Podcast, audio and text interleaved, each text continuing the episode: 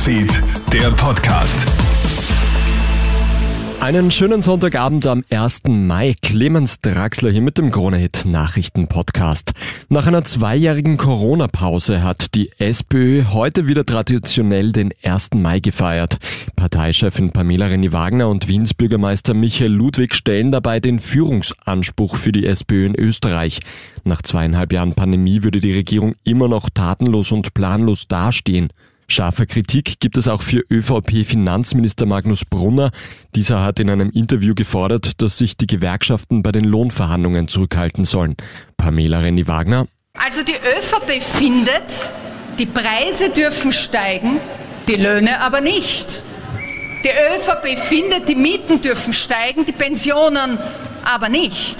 Also zusammengefasst, diese Regierung hat keinen Plan, keine Idee gegen die Krise in unserem Land, keinen Plan zu einer Zeit, wo die Sozialmärkte gestürmt werden, immer mehr, außer dass die Menschen weniger verdienen sollen. Russland versucht gezielt soziale Medien mit Falschinformationen zu überziehen. Zu dieser Erkenntnis kommt eine Gruppe britischer Forscherinnen und Forscher. Die Trollfabrik attackiert gezielt die Internetprofile westlicher Politikerinnen und Künstler. In Kommentaren werden falsche Informationen verbreitet. Unter den Betroffenen ist etwa der britische Premierminister Boris Johnson, der deutsche Bundeskanzler Olaf Scholz oder Künstler wie Daft Punk und Rammstein. Morgen startet in Österreich die Zentralmatura. Rund 46.000 Prüfungskandidatinnen und Kandidaten hoffen darauf, die Matura zu bestehen. Zum Auftakt stehen am Montag die Klausuren in Latein und Griechisch am Programm. Am Dienstag folgt dann das wohl am meisten gefürchtete Fach Mathematik, am Donnerstag Deutsch. Alle Schülerinnen und Schüler müssen zur Matura mit negativem Test auftauchen. Eine Maske muss nicht getragen werden.